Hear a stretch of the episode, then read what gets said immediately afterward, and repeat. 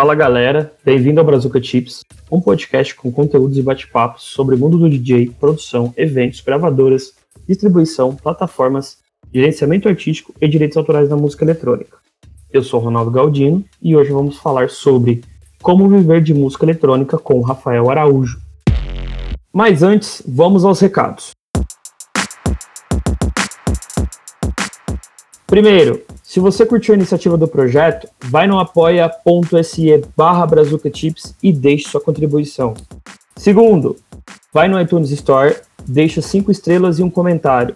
E terceiro, apresente o Brazuca Chips para um amigo ou amiga, não vai te custar nada.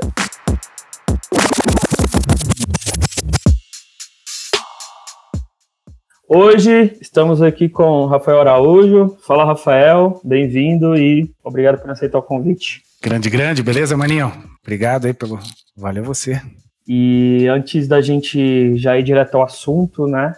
Que hoje é um assunto muito legal e até para mim vai ser bem, bem massa trocar essa ideia com você.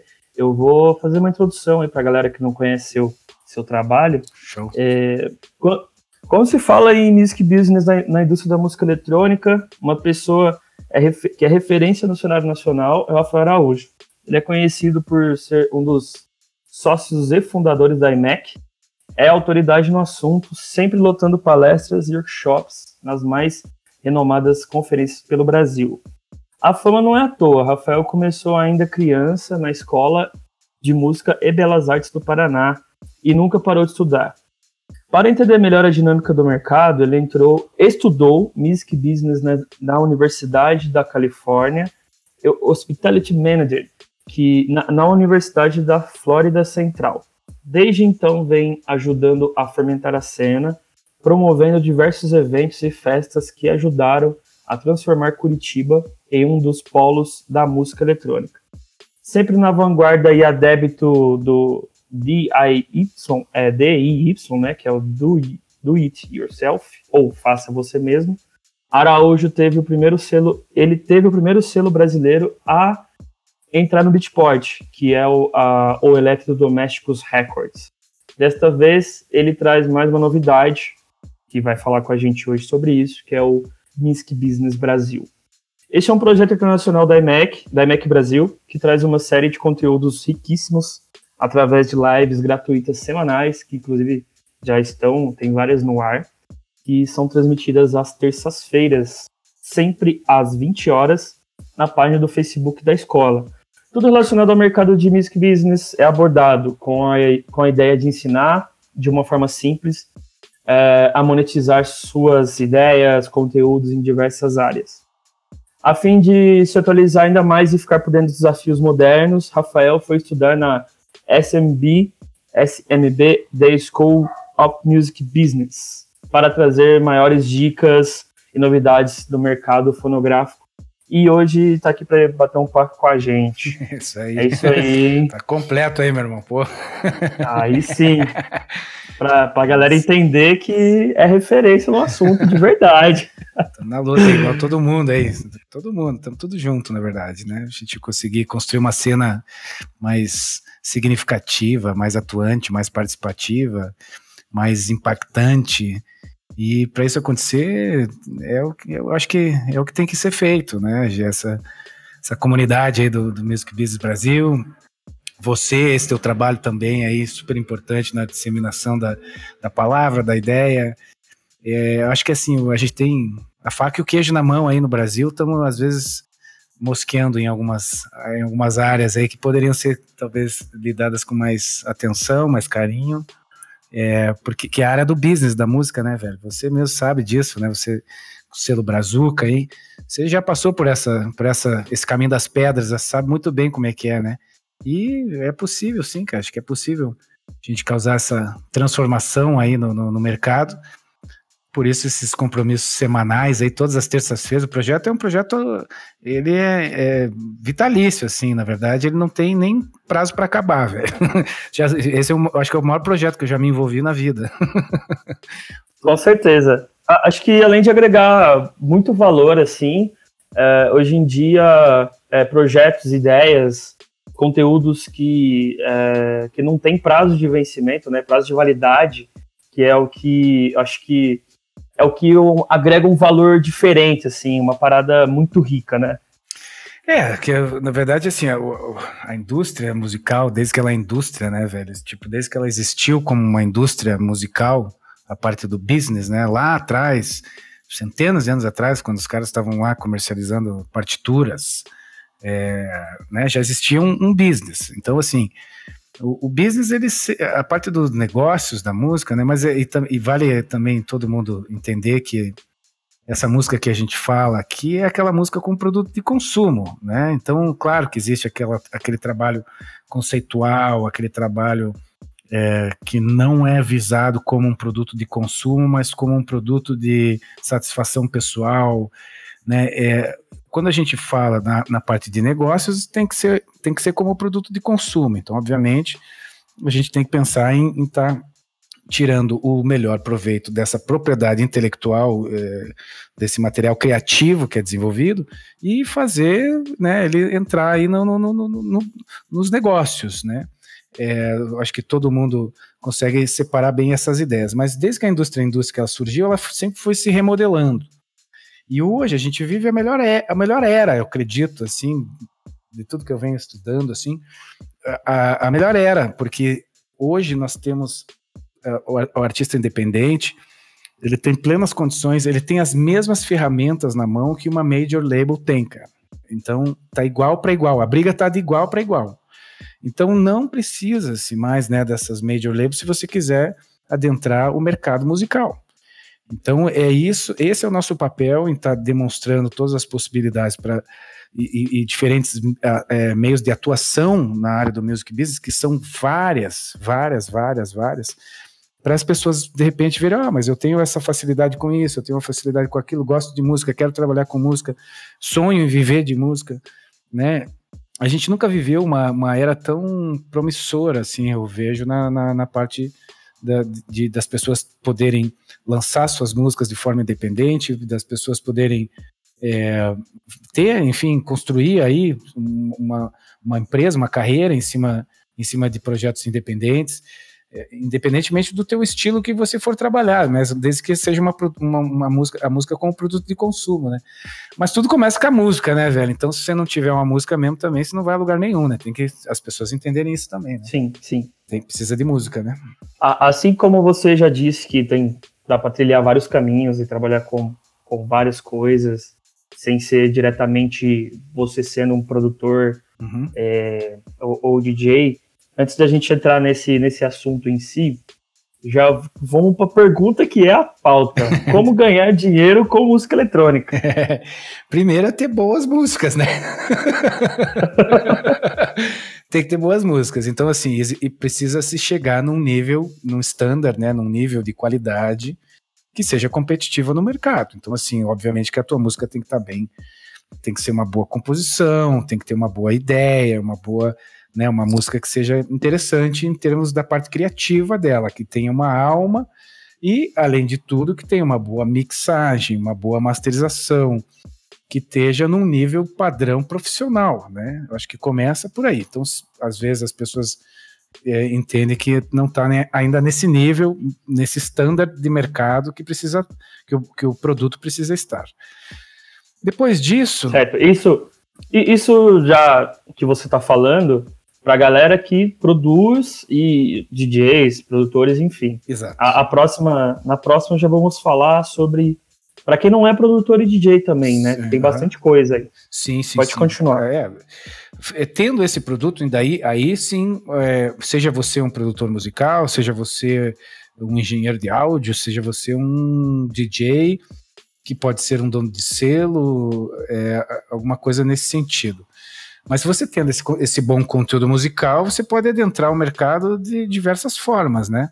É, até mesmo uh, procurando outras gravadoras para lançar esse teu trabalho, lançando ela de forma independente, é, ou então você lançando, você mesmo começando o seu próprio selo, hoje é altamente possível, tranquilo, você não precisa nem abrir uma empresa, você pode lançar um selo hoje em nome de uma pessoa física, né, no teu CPF, lá vai estar aberto lá teu selo através do teu cadastro de pessoa física.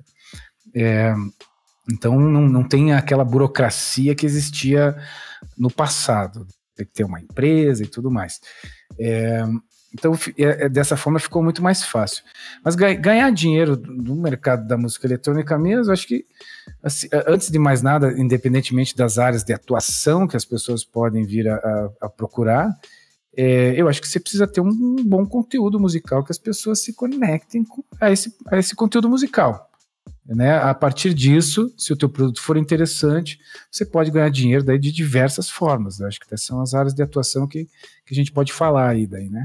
É, eu acho que é isso que faz é isso que faz grandes produtores e grandes DJs é, não, não se tornar apenas profissionais da área, e sim, às vezes, é, se tornarem gênios muito queridos ou pessoas favoritas, assim como ídolos de cinema, que é quando o cara, a música dele, né, tem aquela conexão com o público dele, com os fãs dele. Exato. Então é, é mais ou menos isso, né? Gerar seu trabalho, gerar conexão entre as pessoas, gerar um, um sentimento ou um valor de certa forma.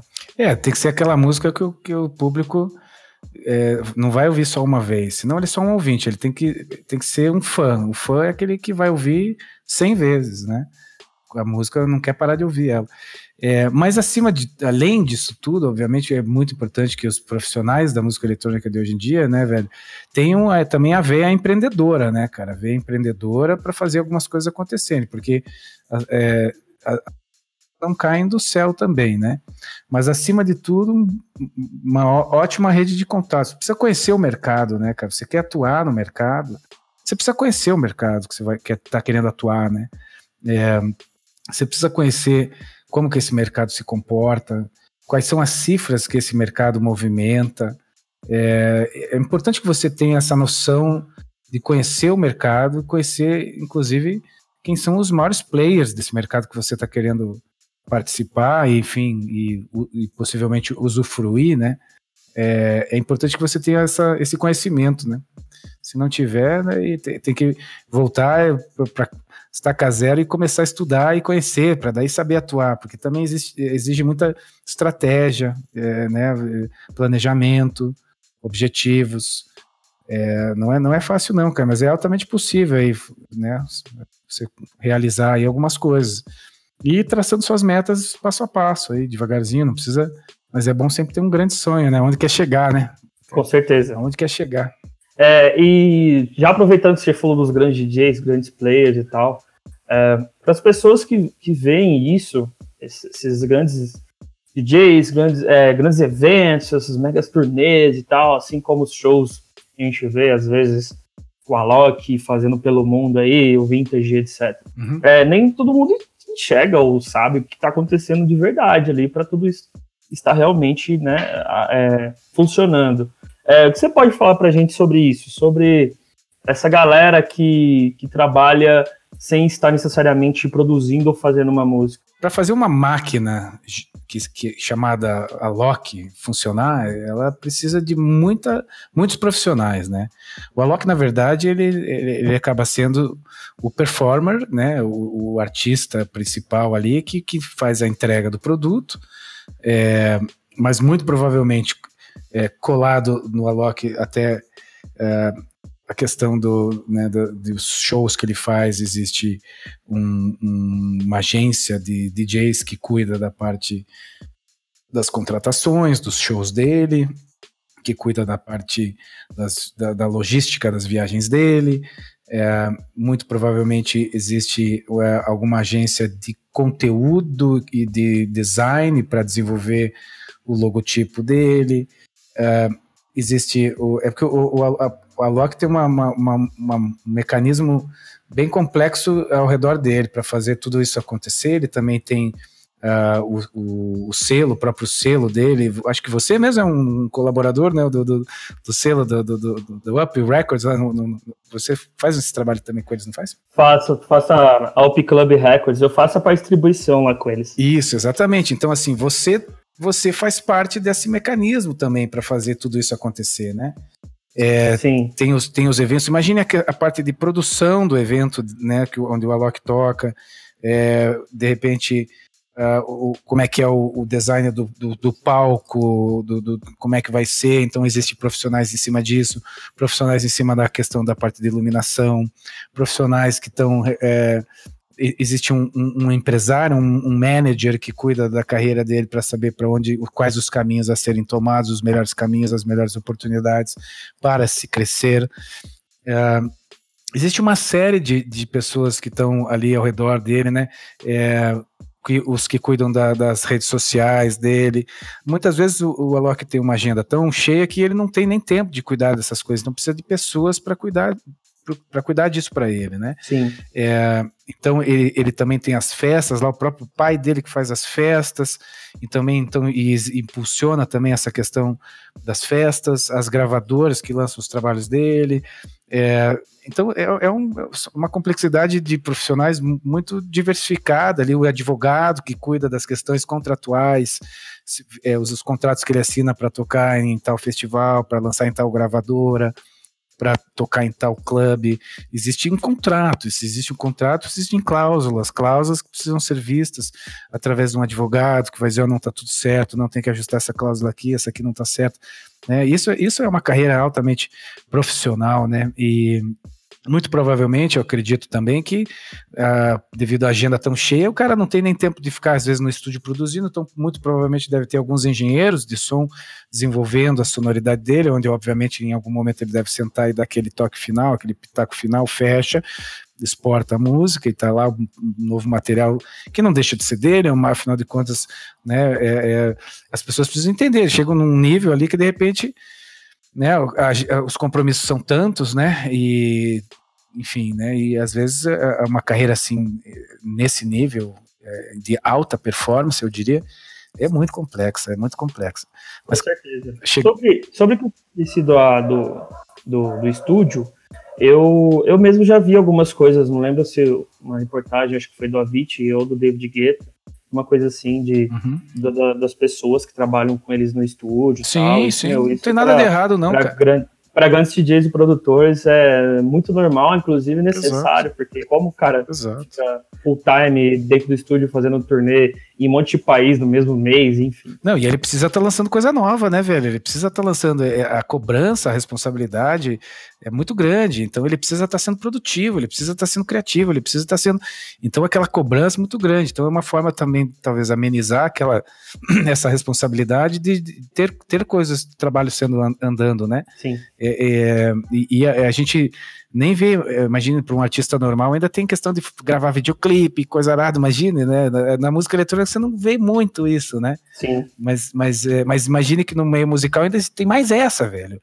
E essa dá trampo pra caralho, e custa caro pra caramba. Exato. Esse lance dele, tipo, tá um monte de gente envolvida ali, às vezes até na produção. Por exemplo, no álbum do Drake, o último que ele lançou, eu não lembro o nome agora, teve 19 pessoas envolvidas só na parte de áudio. É, tipo, ou, o back vocal, ou que tocou um violão, Sim, ou uma exato. guitarra. O arranjador, engenheiro. O cara que faz só o arranjo, o cara que faz só o gancho, só o hook. Tem gente que faz isso. Tem os songwriters, que são os caras que escrevem a música. Daí tem o cara que vai fazer a mixagem. Daí tem outro cara que vai fazer a masterização. Às vezes tem o mesmo trabalho mesmo. Tem vários profissionais envolvidos. Mas isso é muito bom, cara, porque isso aí define bem as profissões, define bem o, o papel de cada um dentro disso tudo. E ser um produtor musical é você entender o todo, né? O contexto inteiro, não só ser um engenheiro de som, que é o cara que está ali criando o som e sequenciando o som, enfim, a produção musical envolve todo esse universo, né? Você entender toda essa complexidade do, do universo da, de, da produção musical e é altamente comum. Eu acho super saudável, cara, porque na verdade, imagine, o teu trabalho passou na mão de 10 caras foda, né? E daí, pô, você vai levar o nível do teu trabalho lá em cima, cara. E aí, na hora de colher os frutos, cara, você vai poder dividir essa alegria com 10 caras foda que vão olhar para você e vão falar, vamos fazer outro. né? Tem que compartilhar, cara. Alegria. É, é, esse negócio também da música eletrônica tem muito disso. A galera fica muito sozinho. Eu, eu, eu. É a minha track, é a minha track. Eu vou lá, eu que fiz tudo, eu que passei para frente, eu que masterizei, eu que mixei, não sei o que. Mas é importante compartilhar, cara. Compartilhar ali, pensa que são dois remando para frente, buscando resultados. Isso é, é, é, muito saudável, cara, e faz uma cena mais participativa nesse sentido que eu digo, são vários profissionais envolvidos. Com certeza. E é dessa forma que a gente cresce também. Nesse lance da collab, é, eu já eu andei vendo isso já faz tempo já no pop tem acontecido muito, eu falo sim, assim. Pô, você olha a Anitta aí, cara. Olha a Anitta. É, eu falo geral, assim, funk, sertanejo, enfim, é, você vê cada vez mais, e isso já tá acontecendo há bastante tempo, é. de collabs mesmo, de nego fazendo música sertanejo com pagode, sertanejo com funk, e o negócio bombando, fodido. Sim. E por que que na música eletrônica a galera tem um pouco, às vezes, não. Às vezes não bota, não, não se entrega mais, né? Acho que tem que se entregar. É mais gente, mais gente fazendo o negócio, né? É, mais eu, gente acho, eu acho que tá rolando, aos pouquinhos, vai. É, tá rolando. Mas também serve para reflexão. É. Eu gosto, eu gosto de quando, quando rola essa, essa, essa colaboração geral né? Por exemplo, o próprio Trop Killers, que eu gosto muito. Gosto muito também. Os os, os, o Zé Gon, o Louds. Cara, você vê os trabalhos dos caras, é vários negros envolvidos, mano, tesão pra caralho, vários negros foda. Pô, você vê, puto, passou na mão de vários negros foda. Aí é do caralho. É por isso que o trabalho é, é, é um trabalho que é, é, é, muita gente se conecta, porque tem muita gente envolvida. Sim. E, e pensa que você soma tudo isso aí, muita gente vai se conectar. E não só ele, tem vários outros trabalhos aí. Tem um trabalho do Meme que vai sair ainda, aí, um álbum novo aí do Meme, que é um house, um, um house Brasil, uma coisa meio diferente ali que ele tá fazendo. Já até falei com ele sobre. Ele é, tem a participação de vários músicos sinistros do Brasil, cara. Tipo, só os negros faixa preta, aí você fala, Jesus amado, que que. E ainda não ouvi, cara. Tô louco pra ouvir o álbum. Né? Eu só ouvi, os, assim, às vezes, uns pedacinhos nos stories dele lá que ele posta. Falei, mano, quero ouvir esse álbum, tô louco pra ouvir essa porra. Ele não, ele, tô esperando. Mas a hora que eu vi, vou chorar, acho, com certeza. Só os negros sinistros. O maior músico brasileiro ali envolvido. Imagina na, na house music do, do DJ Meme, um, uma figura icônica para nossa cena brasileira, né? Com certeza. O maior nome da house Brasil, talvez Meme grande nome, imagina o trabalho novo dele, incrível. Tô, assim, só, acho que essa expectativa já cria todo o espírito do, da, da, do negócio da gente de querer consumir, né? Esses dias eu vi ele em estúdio, ele fez uma live, tava no estúdio com o Gui Borato. É foda. Esse, esse cara é, é alta performance, né, velho? Ali é. Ali é admirável, só de eu ver, né? Só de eu ficar observando e vendo como é que a atuação é incrível incrível. Eu acho que Sim. serve para todo mundo se inspirar aí, né, cara? Só, só para fechar dessa, esse lance do estúdio e tal, é, você comentou do Tropiquilas, eu, eu acompanho assim um pouco de longe, mas eu gosto muito do, do, trabalho deles. E assim, uma das melhores músicas que eu escutei o ano passado, eu falo assim, de produção mesmo, de arranjo, de ter. De, da música ser bilíngue, tipo. Na verdade, ela tem três línguas essa música, tem português, espanhol e inglês, que é a Vai Malandra, vai malandra, vai malandra que eles fizeram com com o Major Laser e a Anitta, é. É, cara, fiquei assim. Quando eu ouvi a primeira vez, falei, ah, ok. Aí eu fui ouvir com calma no, no, no monitor, é, como o arranjo desenvolvia, os drops. Falei, velho, é. que loucura. Alto nível. Não, é, a Vai Malandra, é, acho que é um puta case. Mas eles também fizeram direitinho, seguraram bastante. Seguraram, seguraram todo mundo, deixaram a galera numa expectativa absurda. Daí quando lançou, já acho que já bateu assim 2 milhões em um dia, né, de play, né? Foi uma coisa assim, foi um negócio muito surreal. Foi muito forte. Foi muito surreal, é. Foi muito forte. Eles fizeram certinho. Na turma ali é, foi é, tudo samurai, né? Que os caras sabem o que, que eles estão fazendo ali. É, é Cabe então. a gente aprender com eles também, cara. Cabe muito. E, e um aprendizado gigantesco. Muito trabalho incrível ali. Eu acho que tem que ser, em termos de business, é, acho que é o melhor que se pode chegar ali também dentro da nossa realidade brasileira. É isso aí. É isso. Aproveitando que a gente está falando das músicas aí em si, é, da, do desempenho delas, performance delas e tal, é, vou para a seguinte pergunta para você, essa bomba aí. Ó. é possível para o produtor musical viver das, da venda das suas músicas? Cara, é, é, é possível, né? Mas acho que, primeiramente, o cara tem que ter um hit ali, né? Se tiver um hit, Você sabe que um hit é capaz de comprar um, o apartamento dos seus sonhos, a casa dos seus sonhos, o carro dos seus sonhos. É, um hit que você consiga realmente emplacar ele worldwide, mundialmente, ele garante a tua aposentadoria dos teus filhos, cara, né? Se realmente souber fazer o trabalho como tem que ser feito. Mas ele requer trabalho primeiro, como eu disse ali, uma, uma música de qualidade e você é, estar presente é, de uma forma nas plataformas de fácil acesso para as pessoas te encontrarem, tá? Né? Eu acho que o teu, o teu enxoval básico ali de, de acesso aonde as pessoas vão acessar a sua música, né? Como que elas vão acessar? Então, enfim, onde que você vai estar tá disponibilizando esse material, esse conteúdo? É, nas plataformas de stream, nas plataformas de venda, no, no, enfim, né, onde que você vai estar tá disponibilizando essa música. Agora, né, é, tem que ver que tipo de música, é, é isso também. Mas mesmo para um artista underground, né, a gente saber separar esses dois mercados, mercado mainstream e mercado underground. São dois mercados, ambos são mercados comerciais, vamos dizer assim, porque tanto se vende música tanto no mercado underground quanto se vende música no mercado mainstream. Então, em termos comerciais, ambos são iguais. Porém, um tem um apelo muito maior em termos de grande massa, o outro é um apelo menor em termos de público especializado. São dois universos diferentes. O único qual deles que você vai trabalhar. Mas é altamente possível você ver o Richie Houghton, que é um cara underground, mas fatura milhões de dólares por ano, né? É, agora, agora, será que o, será que o Richie Houghton ele só vende música? Não. Né? Não, mas co começa-se com uma música né, onde ele lança pela gravadora dele, onde ele recebe o suporte de trocentos outros DJs, onde ele consegue é, criar né, um, um, um, show, ele tem o, a festa dele, que é linkado com o som dele, e ele sai girando esse, o mundo inteiro tocando nas, nas enters, nas, nas festas que ele faz lá, né, e, e, e então, e às vezes a, a própria música do Richie Houghton pode ser licenciada para algum outro, para um videogame, para um comercial de televisão, pode ser licenciada para um filme.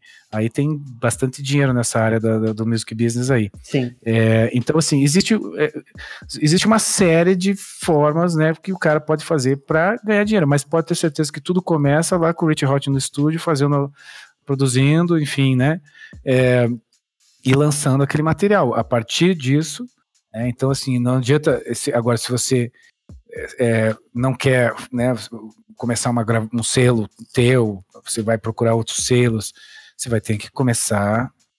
O Rich Hot tem um, eu dei esse exemplo dele porque assim é um cara que tem que é basicamente é um cara que criou um estilo de som basicamente, né? A gente dizer o minimal techno que é que é, ele, ele deixou legados de, na história, na, na, na, na, carreira dele, desde moleque, é, deixou, tem legados muito importantes para o surgimento desse estilo musical. Então ele foi buscar um som que fosse único, que fosse que não fosse o som da, enfim, da, da, da moda, né? E, e ele criou o trabalho dele em cima disso. Então assim, e ele ficou muito é, representativo perante esse tipo de som. E também a maneira como ele se é, apresenta, as, as performances dele, é, que eu acho muito interessante, como ele entrega o produto dele, né? Ele vai lá, faz um puta de um DJ set híbrido, analógico, com digital e várias, é, um mixer que ele desenvolve, e os, os, os endossos. Isso que eu ia falar. Os endossos. Né? Ele ainda tem o mixer, né? Tem o mixer. Desenvolveu é. com o pai dele. E, não, ele já foi endossado por várias marcas, né? Native Instruments, a Allen Heat, é, já, já, já patrocinaram ele, dão o endosso para ele, ele usa esses equipamentos nas performances ele sempre tem protótipos de outros equipamentos que nem saíram no mercado ainda, que ele está começando a testar lá, depois ele vai lá e, e, e, acaba sendo um representante desse novo equipamento. Então, assim, e, mas e ele ganha muito dinheiro com isso também, né, cara? Não, não acho que. Então, e, e ele criou um, um, né, uma marca, um brand muito forte, né? A, a, a, Enter, né? E o próprio Mixer agora, Model One, isso também com certeza impulsiona. É, então, e ele não deixa de ser um artista underground, entende? É, e faz tanta grana quanto mainstream, cara. Entra nessas listas dos DJs mais bem pagos do mundo, muitas vezes o Brit Rodney tá lá. Então é, eu acho que assim, as pessoas precisam ver é, de que forma. Só que o Rich Hot não começou assim, né, cara? Ele começou lá fazendo música, fazendo som, cara, e, e, e pesquisando som e laboratoriando som, né? Você fica ali num laboratório ali desenvolvendo até que você ache o som perfeito, né? E esse vai ter que ser o teu som, cara, o teu signature sound, né? Tipo um dead mouse, assim, quando acha um som que é ele você ouve uma música, você fala, pô, essa música é dele, só pelo jeito que soa, pelas timbragens, pelo como ela é escrita. Buscar esse signature sound. Se você tiver o signature sound, cara, você com certeza vai poder viver de música. Boa. Olha o Gui Borato aí, ó. Como é que tá o Gui? Ah, é. O Gui tem o signature sound dele também, né, cara? Sim. É, aquele snare lá do Gui. Só ele usa aquele snare, né, cara? Sim, cara. E assim, eu, eu concordo tanto com você que eu sou assim quando eu vou produzir. Tipo, é, eu já ouvi muitas, muitas vezes é, pessoas vindo em mim e falar, cara, eu sei quando é sua música, quando você faz isso, quando é você faz aquilo né? e tal. Eu já sei que é, que é seu som, só por causa disso, da forma que você trabalha e tal. Eu nunca gostei de. de nunca fui fã de, de fazer algo que já está rolando, que já aparece algum tipo de som, alguma coisa, eu não sirvo para fazer. É, tem que fazer novo. Um som meio modelão, assim, tipo, sabe? Eu faço de acordo com o que eu acho que é legal, que vai re representar meu nome e, e, entregar a minha identidade, que é o que você estava falando, né? Que é a cara do Dead Mal, tem a cara dele, do som dele. Giborato para fazer as músicas dele aquela introspecção de você entrar na música e, meu, é. É, sacar que, cara, essa música, se não for do Giborato, você vai comparar com algum, com algum cara muito, muito foda. É, porque a identidade que, que tem no som dele é, é, é incrível. Assim como do, do Rich Hout, né? E ele também conquistou muito mercado, muito espaço também com o projeto paralelo dele, né? O Plastic Man. Plastic Man, não, esse, esse lá atrás. Esse, esse é o legado. Plastic Man é um puta legado pro estilo, né? Porra, um legado, cara. Tem uma, tem uma série de álbuns que, é, que esse eu gostaria muito de ter. É uma, acho que são 12, sai um por mês. Que é um, um Caraca. uma série de álbuns que ele fez com o Plastic Man, num momento que ele ficou recluso lá, que ele, no momento que ele tentou entrar nos Estados Unidos, daí ele não pôde, né? Teve que ele tocava muito nos Estados Unidos, lá em Detroit, mas um dia ele tem um documentário dele que fala conta essa história. É, aí ele não pôde entrar pros, nos Estados Unidos porque viram que ele estava indo lá a trabalho, daí ele ficou proibido de entrar nos Estados Unidos durante muito tempo, né? Até é, enfim, depois quando ele ficou mais famoso, acho que os advogados arrumaram aí essa, mas basicamente ele estava entrando para trabalhar ilegalmente nos Estados Unidos, né?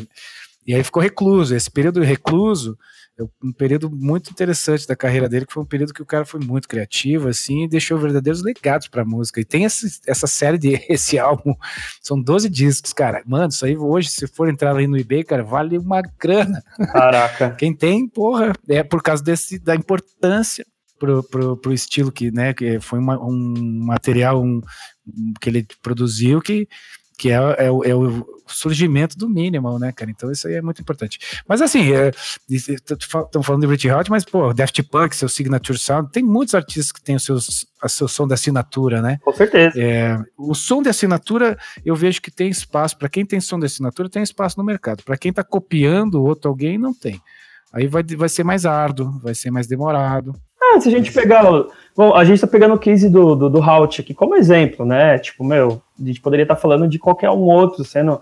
A gente falou um pouco do, do, do da galera do Major Laser, da Anitta, é, Tropiquilas tal, que estão mais no mercado pop, assim como estamos falando do Halt, serve.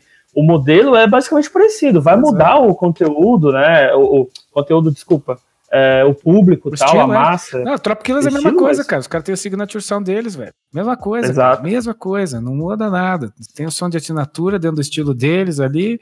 E é isso aí, cara. Acho que é isso que a galera tem que buscar. Se, se quem conseguir conquistar isso, só que isso precisa de muito, muita prática, muito estúdio, né, cara? Muitas horas de estúdio. E você acreditar num som ali que você achar e acreditar nele, e fazer ele ser a tua, tua impressão digital, né, cara?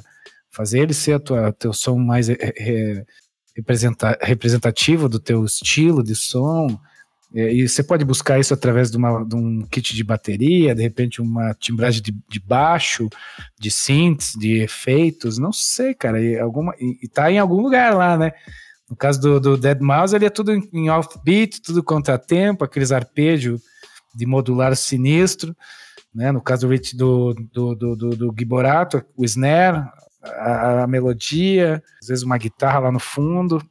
É, é isso, é, é, mas isso, isso são eles, né, cara? Eles não estão é, querendo ser ninguém. É, é, são eles mesmos, é a personalidade deles. Cada um tem a sua, cara. E é isso que as pessoas precisam descobrir. Qual a minha maior personalidade, mas aquela que mais me enfatiza. E é em cima dela que eu vou, vou trabalhar, cara. A bagagem cultural, minha, que eu tenho desde o momento que eu nasci, o que, tudo que eu fui exposto, a minha descendência familiar, o que, que minha mãe cantava para mim quando eu era criança, na hora de dormir, sabe? Tudo isso influencia a tua personalidade musical, cara. E é isso que as pessoas precisam encontrar, qual é a sua personalidade, personalidade musical e mandar ver em cima disso, porque essa é você, não tem ninguém, não tem como ninguém copiar, né? Mas muitas vezes as pessoas querem fazer o som que está sendo feito lá na Alemanha, né? É. o tecno-europeu, aquela coisa. Exato. Pô, estamos no Brasil, cara, estamos no Brasil, velho. Que, que é coisa mais. Todo gringo queria estar tá aqui, daí o brasileiro quer. O gringo sonha em ter essa cultura musical que temos em, em excesso aqui, em abundância. Né? A gente tem uma vasta cultura musical do norte a sul do Brasil. Se qualquer estado que você parar, você vai falar: Meu Deus, aqui existe uma cultura musical que só existe aqui. Exato. Né? É, então, as pessoas saberem experimentar isso, né, cara? Admiro, por exemplo, lá o Black Coffee, lá, o, o aquele DJ que, que tá, chegou até a desenvolver um, um, estilo que virou uma categoria especial no Beatport, o Afro House. Né, cara? Olha que bacana isso, cara. Isso aí é, e é um som gostoso de ouvir. Digno, né, cara? Acho digno. O cara foi lá, acreditou, o cara, né, vamos fazer um. E tu tem tudo a ver, porque, né, uh, o, o afro rítmico, percussivo, aqueles vocais, isso em cima de uma base de house cabe perfeitamente, né, cara? Perfeitamente. Então foi como uma luva. E, e, e, sempre teve o house tribal, né? Sempre teve essa. Acho que foi só uma evolução disso. Então é, é acho super digno, cara. Acho respeitável pra caralho. E é isso aí. As pessoas têm que em busca, sair em busca disso, da sua. O que tem mais dentro de você, botar e transformar isso em música. Isso não tem ninguém como copiar. Vai, vai ser o teu som, né, cara? Sim. Bom, acho que as dicas que você deixou aí, é, meu, são de ouros e é, para quem quiser realmente fazer acontecer e viver, Rafael, deu, deixou um monte de dica fodida aí, então, galera. É, sentar no estúdio, cara, e fazer disso ser um prazer, né? Tipo, é, é isso. Eu, eu, eu, eu, também era, adorava ficar no estúdio. Só hoje não tenho ficado muito, porque não tenho tempo mesmo. Mas, assim, coisa mais gostosa do mundo é você pegar, se trancar no estúdio, cara, e ficar laboratoriando som ali. É, eu me lembro que eu, nós somos muito influenciados também pelo, Dudu Marotti, né, outro monstro da música brasileira aí, talvez um dos maiores produtores de pop music aí que a gente tem no nosso país. É, e não só pop também, o cara tem, pô, se precisar fazer um house underground lá, o Dudu tem, o Dudu tem tudo na manga ali, né? Produz muita gente foda, hein? já produziu muita gente foda, né? Grandes ícones da música brasileira passaram pela mão dele. E ele uma vez falou isso pra gente, assim, nem todo trabalho vai sair bem, bem feito, leve isso como um exercício, né? Tipo, se não ficou bom, foi um exercício que você fez, praticou ali, treinou, e passa para frente, vai para próxima e segue o barco, e vai. Né? Se, se os trabalhos às vezes não estão ainda chegando no nível. A gente sempre foi um pouco exigente, perfeccionista, querer deixar o trabalho sempre o melhor possível. Aí eu via, não, leve isso como um treino, cara. Foi um treino, foi treino, foi prática, e agora segue. Daí para a próxima você já vai ter a, essa habilidade da prática, do treino, e cada vez mais você vai achando teu som, cada vez mais. Mas não adianta, tem que fuçar, né, velho? Tem que fuçar. Se não fuçar, não adianta, não vai. Eu, eu mesmo já vi vários amigos produtores, assim, com esse perfeccionismo exagerado, assim. E eu, eu não sou. É, é, dependendo, às vezes no arranjo, tal, na criação, ou na, na equalização, quando está fazendo um som, eu sou muito perfeccionismo ali na hora que eu estou criando a ideia, por exemplo. Eu vou criando, já equalizo alguma coisa ou outra tal. meu, é, quando a música já tá meio que 80%, ele já fala, ah, eu, sei lá, mais ou menos. Aí eu mostro para alguns amigos, alguns donos de labels que eu tenho contato, pego uns feedbacks, às vezes é até noia da cabeça, atrapalha muito isso aí. Eu tenho vários amigos que ficam travados numa música, sei lá, três meses, numa, numa música só e tal. E, velho, é, fazer, produzir, ir pra próxima, não gostou, ok. Ou manda a metade da ideia para outra pessoa, de repente, complementar e mudar a ideia. É, acontece. Mas, é, o próprio. Lógico. O, o hit Pontapé do Renato Cohen, que fez muito sucesso, 2002, por aí, 2003. Isso é um grande hit aí do Renato Cohen, né? Pontapé. É, a história dessa música é incrível, porque né, pro Renato essa música ela não estava pronta, mas aí ele mostrou pro Anderson Noyes, e o Noyes foi lá e, e cortou os discos que o, o, do, no Noise Music, no, no selo do, do Anderson Noyes. E aí, ela, pro Renato essa música não estava pronta. Mas, mas e, e foi Acho que foi um dos nossos primeiros grandes hits do Brasil aí, cara, que, que estourou mundialmente, né, cara? Depois assinado pelo, pelo Intec do Cal Cox, que foi, né? Mas ela saiu inicialmente em promo pela Noise Music do Anderson Noise. E pro Renato Cunha ele diz, cara, eu, eu para mim a música não estava pronta ainda. E às vezes ela às vezes ela transforma, se transforma num grande hit. É, não tem como saber também isso aí, mas, é, mas acho que tem que ir fazendo, né? Vai fazendo. Tem que fazer, tem que fazer. mas né, esse perfeccionismo. E tem outro, né? É, só pra gente fechar aí. É, Leonardo da Vinci já dizia, né? A arte ela nunca tá terminada, ela é abandonada. Porque sempre dá para você voltar nela e fazer mais alguma coisinha, né? Arrumar mais um negocinho ali, arrumar mais um negocinho lá, tirar um negocinho ali que não ficou tão bom assim, tirar ali, botar mais um delayzinho um pouquinho ali, né? Se você pegar músicas que você, você pode voltar no músicas que você já produziu anos atrás e arrumar ela, né? Hoje, com o conhecimento que você fazer um rework. É exato, né? Então a arte ela nunca tá terminada, ela tá só, ela, ela é abandonada, né? Uma hora a gente abandona ela, né? Não aguento mais, chega, vou, ah, agora vou para outra.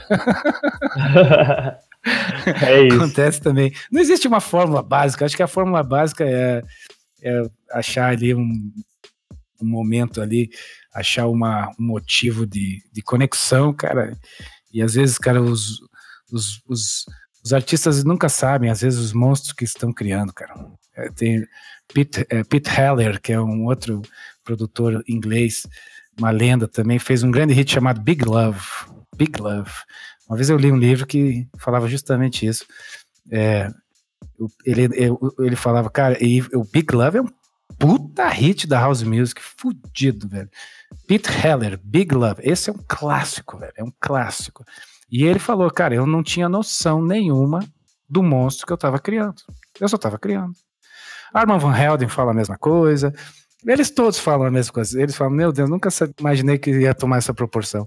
Pode falar para qualquer um. Você mesmo, quando você fez lá o Baby Ama Boss lá do, do Lamine Ed lá, você sabia que ia ficar aquela monstruosidade? Lógico que não. Ainda mais que você nem sabia, né? No contexto que eu, da produção da música, que eu, na verdade, comecei ela numa visita que meu pai fez aqui em casa, eu fui mostrar para ele como como produzia, fazia música eletrônica, ali tava nascendo a Baby Boss. Oh, que bacana. Então, meu, sem pretensão zero. Viu? Pretensão zero. E o que, que aconteceu? Virou monstro, a música é monstro. Sim. Monstro, é monstro. Sempre que eu ouço ela, eu me lembro de você. como ficou forte a ligação com o trabalho, né, cara? Sim. Ficou uma coisa. Ficou, é uma coisa tua, né, cara? Isso aí, mano. Legal pra caralho. Legal pra caralho. Embora, né, tenha saído lá pela gravadora. Agora esqueci como, como, é o nome da gravadora dele lá mesmo. A Cuff. A Cuff. Isso, na verdade, ele tocou a música por quase um ano de forma assim exclusiva, depois foi passando para outros, porque naquela época é, as músicas ainda rolava assim, hoje é, hoje é menos, né? Mas na, era em 2013 e 14, a galera ficava tocando uns sons por muito tempo e a gravadora dele estava sendo planejada para lançar ainda. Então assim, a música tinha tudo para dar errado. Por quê? Ah, é verdade, não tinha gravadora, né, cara? Não, nem tinha começado ainda, né? Não tinha começado ainda. Então ele, ele, ele, foi, ele foi tocando no sets e, tipo, meu, a galera começou, mano, que música é essa? Que música é essa? Ninguém sabia de quem era a música. Aí isso, tipo, prolongou quase um ano. E, e quando ela saiu, ela saiu numa compilação, o primeiro lançamento da Cuff, junto com música do, do Dash Dot, do Victor Ruiz, de uma galera, e, tipo, ela era, tava em sétimo ainda na compilação. Tinha tudo pra música não dar certo. E, meu, explodiu. Bizarro. É, mas nunca sabe o que tá fazendo, mas, mas ainda bem que fez, né? Às vezes você fala, pô, graças a Deus que eu te fiz aquela música naquele dia, naquela hora. Com certeza. Tá feito, tá feito. Maravilha, velho, show de bola. Parabéns, cara. Valeu demais. Bom, seguindo aqui, é, ali quando eu falei um pouco sobre você, eu citei aí seu, seu, sua nova, seu novo trabalho, sua nova empreitada aí, que é o Music Business Brasil. Como que surgiu? Ah, cara, porque esse ano a IMEC tá fazendo 15 anos, né? Tá com, completando aí 15 anos de trabalho. Então eu fiquei pensando, pô, nós estamos há 15 anos aí ensinando a galera a discotecar, 15 anos ensinando a galera a produzir e elevar seu nível de produção, né? Curso de produção de música avançada, teoria é, musical, mixagem, masterização, etc. E eu vi que faltava um tinha um buraco ali, né? Nessa questão da parte do music business mesmo e vendo uh, hoje as facilidades que tem de você se inserir no mercado de forma totalmente independente, né? Por isso o do it yourself ali, né? O TYY, que é ali que é, é, faça você mesmo, né? Essa técnica meio faça você mesmo. É, aí eu falei, cara, pô, de repente então vamos começar a levar, é, porque eu vejo que muita, às vezes muita, existe uma falta de informação muito grande nessa parte no Brasil. É, e, e às vezes é uma coisa simples, se você só levar essa informação até as pessoas, talvez é, elas é, consigam realmente revolucionar a própria vida delas, cara. Então eu pensei, por que não a gente desenvolver uma comunidade é, e tipo, só que ao invés de fazer isso em sala de aula, o que eu poderia fazer também, é, mas em sala de aula eu ia estar limitando somente aos, aos alunos que estão dentro de sala de aula. E como a IMEC ela tem, né, a gente está com nove IMECs, cara, é, então eu achei, eu pensei, cara, preciso fazer de uma forma que essa informação chegue a, a, to, a toda a nossa comunidade, então, tanto a nossa comunidade da própria IMEC, mas aí eu falei, cara, vamos abrir para o Brasil inteiro isso, cara, né? Para Portugal inteira, que é, é onde a gente tem as escolas, para o mundo inteiro que fala português, basicamente, né? Angola, Moçambique, tem gente também é, acessando nossos conteúdos vindo desses países. É, então, eu, em, em, língua inglesa, tem bastante, em português, tem nada. Então, por que não levar isso de forma democrática, daí num compromisso semanal, porque você vai para aula, você tem aula toda semana, né? então, eu assumi essa, essa, esse compromisso e essa. E é uma grande responsabilidade, cara, porque mesmo sendo uma live por semana, pô, dá uma trabalheira sinistra, cara. Porque eu preciso também fazer com que os assuntos se conectem, com que os assuntos. É, né, exista uma, uma ordem de raciocínio para que as pessoas possam entender né, o que está acontecendo. E hoje o mercado com tantas facilidades, e a própria internet já é o teu veículo de distribuição do teu próprio conteúdo musical, que você faz no teu quarto, e você consegue botar isso no mercado facilmente, não sem, sem muita burocracia. Então foi essa a intenção foi veio de, dessa parte de querer desmistificar esse mercado que é meio nebuloso, que é meio, né, as pessoas não conseguem compreender muito bem. Realmente precisa entender como ele funciona e levar essa informação até as pessoas de forma democrática, aberta para o Brasil inteiro, para outros países também, e ver o que, que isso aí vai resultar. Então, é, a gente tem sentido aí, é, já, já estamos desde o início do ano fazendo isso daí, né? Inclusive, quando eu estava viajando lá, fazendo, estudando lá, fazendo os cursos para atualizar, inclusive trazer assuntos bem frescos do mercado, do que está acontecendo na Europa e trazer isso para o Brasil. Então, continuei fazendo as lives semanais, todas as terças-feiras lá de Londres, toda semana. Então, assim, é um compromisso que eu assumi, cara, para realmente para a gente sentir é, e a gente começou bem do zero mesmo, cara, assim, sem grandes pretensões de querer causar uma grande revolução. É que, na verdade, é, o, o, tipo de pessoa que a gente está trabalhando dentro da, nossa comunidade não são iniciantes, são artistas é, no nível intermediário avançado, que já estão com um produto legal, já tem uma ideia, um projeto legal para a indústria, que quer realmente entrar e impactar e participar. Né? Então, é, você vê isso acontecendo mesmo que seja com passos de formiguinha aos poucos, né? O que eu, eu acho que não é tão passo de formiguinha, até a gente ficou um pouco surpreso do, do alcance é, que a gente conseguiu ter aí, porque uma vez que você está na internet, é gente do todas as partes do Brasil que estão ali é, conferindo esse trabalho. E, cara, eu e, e, já estou pensando assim, eu, em, médio e longo prazo. Então, assim, o que, tudo que vai gerar e vai acontecer nesse período das pessoas amadurecerem sua, e, e, seus trabalhos e colocar isso no mercado, cara, porque acho que está na hora já da, da gente conseguir ter um espaço maior, da gente ter nossas músicas aí sendo tocadas aí na televisão, no rádio, na novela, no, no, é, por enquanto isso ainda está na mão de poucos, né? É, então a gente é, democratizar melhor esse acesso e a gente só consegue democratizar melhor o acesso quando as pessoas têm a informação. Se as pessoas tiverem a informação, a gente vai mais longe. Então, a minha tarefa, como instituição educacional e como 15 anos de IMEC, celebrando aí o nosso, nosso baile de debutantes aí, cara, eu falei, velho, vou levar essa informação para as pessoas, um compromisso, toda terça-feira, lives gratuitas, é só às 20 horas, fica 48 horas disponíveis no ar essa live depois ela sai fora, e aí eu já estou trabalhando no assunto da próxima semana, e assim a gente vai evoluindo e já já estamos conseguindo aí devagarzinho. E a gente, eu entendo que esse não é um trabalho que vai o reflexo vai sentir amanhã. É, ele é um trabalho que ele é um pouco ele demora para começar a acontecer, porque você precisa primeiro ter um teu produto de qualidade, uma música, colocá-la no mercado, fazê-la girar e fazê-la girar demora tempo. E daí também não, é, talvez não seja essa primeira que você vai girar da maneira que você ia que fosse, você precisa aprender essa, a, a, como é que essa, essa roda gira, e daí você vai aprendendo como é que ela gira, você vai conseguindo impactar mais. Em algum momento, eu acredito que a própria indústria musical geral do Brasil não vai ter como mais fugir disso, vai ter que falar, não, nós temos que incorporar que eu vejo assim muito exemplo de outros estilos de som, como é que é as atitudes dos empresários, até mesmo do próprio sertanejo, do próprio funk, do, música é, popular brasileira, como que eles vão atuando em cima disso. E a música eletrônica tem uma coisa muito homemade, fosse em casa, às vezes falta aquela, aquela informação de, mais profissional e de dizer pelo menos, ó, oh, existe isso aqui, cara, você pode de repente pensar em traçar esse caminho, você consegue mais longe. Então foi isso, cara. A ideia é mais ou menos essa. Vamos, vamos, estamos sentindo ainda o que está acontecendo, mas está tá sendo muito divertido, cara.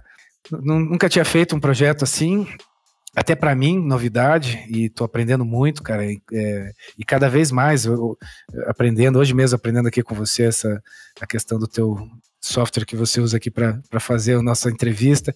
Sempre aprendendo, cara, sempre tem coisa nova para aprender e depois incorporar isso de alguma forma em, em, alguma outra ideia, algum outro projeto, alguma coisa. É isso, cara. Acho que todo mundo cresce dessa forma. E, cara, vamos ver se a gente consegue causar nesse mercado brasileiro aí para os caras não ter para onde fugir, né? Vamos ter que vamos ter que eh, incorporar. Agora não vai ter jeito. Aí vamos mais longe, cara. Aí a gente consegue ter mais artistas mais relevantes, mais impactantes, gente aí participando, usufruindo dos benefícios do sucesso do mercado. E, cara, eu acho que assim, o Brasil é foda, muito, muito foda. Às vezes patina e fica distraído, às vezes com algumas questões um pouco mais não tão importantes. E quem está visualizando essas questões mais importantes está tá indo mais longe. Então, é, é, vamos virar esse jogo, cara. Vamos virar esse jogo. Então, o, o próprio teu próprio podcast aqui, teu próprio próprio bate-papo aqui também serve para ajudar mais ainda, impulsionar mais ainda, levar essa informação até as pessoas. Se for ver um trabalho colaborativo de várias frentes ali, a gente consegue depois sentir os reflexos dessa transformação. Eu acredito que em médio prazo a gente já vai estar tá sentindo aí, cara, com, com certeza, acho. Claro. É, cara, primeiro quero parabenizar você é, por essa iniciativa Valeu, aí. Cara, obrigadão. Também, claro, a IMEC iMac pelos 15 anos aí, né? Obrigado. E, meu, eu já, já tive a honra e a felicidade de participar de alguns workshops lá e tal. Sim, sim, já somos parceiros, já, já são sócios aí já, né? Faz tempo. Inclusive, já, já quero voltar para falar um pouco mais. Sempre convidado, meu irmão, sempre, sempre. Você é um cara que a gente gosta de receber aí. Gera um conteúdo bacana, interessante. Tem, tem, tem café no bule para falar, né? Isso é muito importante tem trabalho, eu gosto muito do trabalho que você faz com o selo. Sei que você já ganhou prêmios lá da Sinfônica e destaque, selos de destaque, teu trabalho é excelente, velho. E é isso que as pessoas também têm que se inspirar, né? em trabalhos modelos que sirvam para ir de servir de inspiração para novos virem aí, né? E também, e às vezes quando novos vêm, faz a gente também se mexer um pouco mais, né? É, de trabalhar mais, né, cara? Porque já a, a, cobrança de uma. A responsabilidade de ser um. ter um destaque desse é grande, né? As pessoas sempre ficam cobrando, né? E agora? Cadê o próximo release? Cadê a próxima. Né? Não é assim? É, tipo isso. Mas é o que vamos, né? O que importa é que a gente faz o que a gente ama também, né? Gosta. Com certeza. É, essa, essa diferença também, né? Existe essa, essa, essa linha de raciocínio, esse, essa, esse, essa atuação racional em cima do negócio, mas acima de tudo também tem um coração, né, cara? E eu acho que assim, o coração ele é fortíssimo também, porque em alguns momentos você vai estar tá bem, outros nem tanto. Mas se tem o coração, você vai estar tá sempre feliz né? Senão. É. Que a indústria musical é essa, né? Altos e baixos. Tem que entender a indústria. Lógico. Por isso que eu falei, se quiser atuar nela, precisa entender ela, cara. Senão, pode se decepcionar. Daí rolam as depressões, rolam. Isso é uma coisa que a indústria, pelo menos internacional, assim, tem falado muito, cara. Essa questão da mental health, né? Essa saúde mental aí dos artistas. Os caras tudo se matando lá, né? famoso síndrome de burnout. É, sei lá, os Avicii que se mata, os, os Kate Flint, os caras se matando. É muita gente.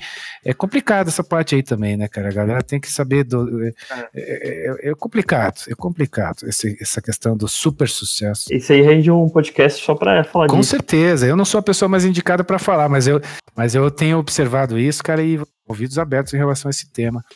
Porque artista é muita emoção, né, cara? E então é altamente compreensível você vê, às vezes, os artistas que hoje estão bombando pra caralho e de repente amanhã já não estão mais. E daí esses caras entram numas deprê, né, velho? É foda.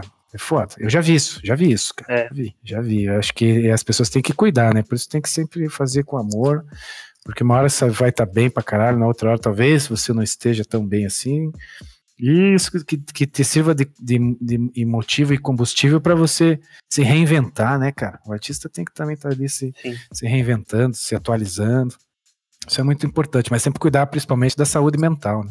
Várias dicas de ouro aí do Rafa, hein, Pô, galera? Várias, várias. Você disse que é, da, das lives, das live streaming e tal, da, do, do Music Business Brasil, é, como funciona? Só deixa pra galera aí, pra galera saber acessar. É só pelo Facebook? Tem conteúdo no YouTube? Como é que, para quem quer participar da comunidade? É pelo YouTube. Então, assim, uh, existe os links de descrição. Uh, no meu Instagram tem um link de descrição. Meu Instagram é arroba DJR DJR Araújo, de Rafael Araújo. Fica DJ Araújo. É, bota ali. É, tem a, a comunidade, a página no Face, que é facebook.com barra Music Business Bra, business com dois S no final, né? Business, dois S, Bra, B-R-A de Brasil. Então, Music Business Bra. E pela página da IMEC uh, Brasil no Facebook, a gente posta o link de acesso para o YouTube. Então, mas ele está dentro do nosso canal do YouTube, que é o iMac TV. Então, YouTube é, .com barra é, Groove Channel, é, é, é, o link lá do YouTube, que é o, que é o iMac TV. Se, se você procurar por iMac TV no YouTube, você acha. Pode inscrever no canal é, e ali, quando tem as lives, é anunciado ali também através do, do YouTube. Então são várias formas aí que as pessoas têm de acessar o, o, o conteúdo. Uh, amanhã, uh, terça-feira, uh, desculpa, não sei, vai, é, vai ter, enfim, só para as pessoas entenderem. Então, assim, o, o, conteúdo da semana passada já não está mais disponível. Amanhã vai ter às 20 horas, toda terça-feira às 20 horas, a gente faz o, o a live pontualmente é às 20 horas. É, e a, geralmente a live dura uma hora, uma hora e é, depende a, a, complexidade do assunto que a gente está falando naquele momento ali. E aí as lives ficam disponíveis 48 horas depois o próprio sistema do Facebook, do YouTube já é, despublica o vídeo ali, ele deixa programado lá para despublicar o vídeo, que daí o vídeo é, a gente já está pensando daí no, no, assunto da próxima semana. Eu posto dicas quase que diárias no meu Instagram. É, tanto no feed quanto no stories de ferramentas interessantes, legais que estão. Sempre tem coisa nova, né, cara? Um novo site, uma nova plataforma, uma nova distribuidora, um novo, uma nova ferramenta ali bacana. É, eu gosto dessas paradas mais nerd aí que, que vai, a indústria vai soltando, esses, sites, essas plataformas. E, e, e também no, na página do Facebook também é, é às vezes alguma matéria interessante que vale a leitura, às vezes matéria do Brasil, às vezes matéria gringa, é, é, para as pessoas irem entendendo melhor, lendo, entendendo melhor sobre o mercado, sobre a indústria, conhecendo melhor sobre a indústria. Então, algumas, alguns fatos interessantes que tenham a ver com a indústria que impactar a indústria inteira, eu sempre procuro postar ali para a galera se manter atualizada também. Depois disso, existe um grupo do WhatsApp também, é, mas o do WhatsApp é sempre divulgado o acesso nas próprias lives. Então, enquanto está rolando a live, a nossa equipe de produção divulga os números de, de acesso, os links de acesso para o grupo do WhatsApp. Existem grupos do WhatsApp que a galera troca ideia, vai falando sobre seus projetos, seus lançamentos, seus resultados, é, seus desafios. Existe uma comunidade bem sadia ali que também se ajuda muito, também isso é bem legal. E tudo isso de forma gratuita, certo? É, e a gente tem a comunidade dos ninjas do music business, daí essa é uma comunidade fechada. É, e, e, quem, e a gente abre espaço dentro dessa comunidade só de vez em quando. A intenção dessa comunidade, é, do, os ninjas do music business que a gente desenvolveu, é, eu não busco ter várias pessoas lá dentro, porque senão eu não consigo ter um controle e poder dar uma, uma né, é, indicações, poder dar conselhos. Então, são projetos que eu vou. Uh, a gente abre 10 por vez, e aí eu vou dando uma atenção mais uh, personalizada para cada um desses uh, usuários que estão ali dentro da comunidade. Aí essa comunidade dos ninjas do Music Business é a gente cobra um valorzinho lá por, e é um valor por ano. O cara tem acesso a um ano, porque para você fazer um projeto realmente acontecer, você precisa de tempo. Não é um mês, né? Eu preciso estar tá é, vendo os resultados, plantando a semente e, regando e ver os, ela, essa semente brotar e crescer. Eu preciso de tempo dentro da indústria musical, as coisas não acontecem da noite para o dia. Até ele se estruturar bem, seus, suas plataformas de comunicação. Tem gente lá dentro da comunidade que quer trabalhar com selos, tem produtores, tem managers, tem donos de clubes, tem é, donos de agências para DJs. Está bem diversificada a nossa comunidade ali. E dentro disso eu vou tentando ajudar cada um deles a evoluir nos seus projetos, crescer nos seus projetos. Mas uh, é, essa uh, só quem quiser entrar para a comunidade dos ninjas do Music Business tem que ficar ligado, porque a gente abre de vez em quando só uh, novas novas vagas. A ideia não é ter uma galera, é ter pouca gente, senão eu não consigo realmente dar uma consultoria mais uh, ao nível uh, que eles buscam ali para ver os resultados mesmo acontecerem. Mas quem não quiser fazer parte da comunidade dos ninjas do Music Business, é só assistir as lives todas as terças-feiras e vai estar tá acompanhando o conteúdo da mesma forma, só não vai ter esse approach mais pessoal e, e, e, tem alguns, algumas entrevistas mais exclusivas que eu faço com alguns players do mercado que daí está só dentro da comunidade é, fechada também. Entrevistas internacionais também. Então é, existe assim um pouco mais de conteúdo para a galera que está na fechada. É, mas a galera que quiser ficar na aberta também tem toda semana, velho, toda semana conteúdos girados é, que tem tudo a ver aí com o mercado. A gente está sempre buscando dar um, um tema para cada live e se aprofundar em cima desse tema. Já falamos sobre vários temas, mas eu, eu muito provavelmente vai chegar no momento que eu vou precisar voltar em alguns temas mais importantes, até para a gente ver os resultados dos trabalhos que estão sendo desenvolvidos, da galera que está acompanhando a, a comunidade aberta. Então está acontecendo, muito legal, gente do Brasil inteiro. É, tá todo mundo convidado aí a acessar, aí, a entrar na, acessar o, as lives aí toda terça-feira, 20 horas, tá fácil, não tem segredo. Toda, tamo lá, tudo firme e forte, seja onde estiver, seja zero grau, 40 graus, temperatura, nós vamos lá, mano. Não interessa o fuso horário também, cara. Tava na Itália lá, tava 5 horas para frente. Tive que fazer a live 8 horas pontual do Brasil. Duas da manhã lá, eu lá fazendo live lá, mas tamo lá, velho. Porra, tamo fazendo esforço pra galera aí. Irado demais. É, cara, É, acho que deu para saber aí mais ou menos aonde que transmite, aonde tem dica e tudo mais. Mas eu vou deixar aqui na descrição do podcast. Tem uma descrição, vai ter uma descriçãozinha aí. E é só, eu vou pegar os links com o Rafael, tudo, o e-mail, é, o Instagram, o, o link do, do YouTube, do Facebook, deixar tudo aqui na descrição pra galera, pra galera acessar. Você é um que tá convidado aí, pra, muito em breve a gente vai aí também. Vamos dar umas dicas aí do Bi, galera aí, Brazuca, todo mundo. Claro. Isso aí é muito em breve. A galera que aguarde aí, mas vai ter, lógico. Com certeza. Com certeza. Você é um cara que tem muito para contribuir também aí para a comunidade, cara. Teu trabalho com selo, trabalho como produtor musical, tudo isso aí, cara. Isso aí vale muito. Fechou. Vamos sim, com certeza. É, bom, Rafael, por fim, eu queria muito agradecer a sua participação aqui, foi muito legal. Deu para dar uma introduzida nesse, no assunto do, do business aí na música eletrônica.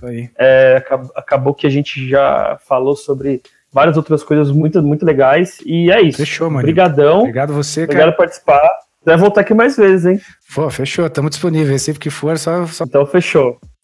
Parabéns aí pelo projeto, cara. Vida longa aí, que dê tudo certo. Muito bacana. Quanto mais conteúdo interessante tiver, melhor. Você está fazendo a tua parte. Eu estou fazendo minha parte. Se cada um fizer a sua parte, todo mundo fica feliz e é assim que a gente consegue crescer. É isso. Vamos agregar valor nessa porra. Isso aí. Maravilha, maninho. Obrigado, obrigado mesmo, cara. E aí, valeu, galera, todo mundo que ouviu aí. E nos encontramos pelas lives aí, então, ou pelos podcasts. é isso aí. Valeu, Rafael. Valeu, maninho. Obrigado você. Tudo de bom. Grande abraço.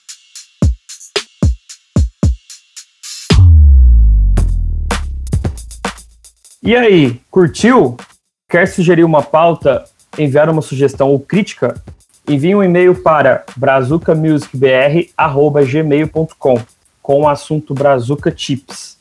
É isso, muito obrigado por ouvir. Valeu!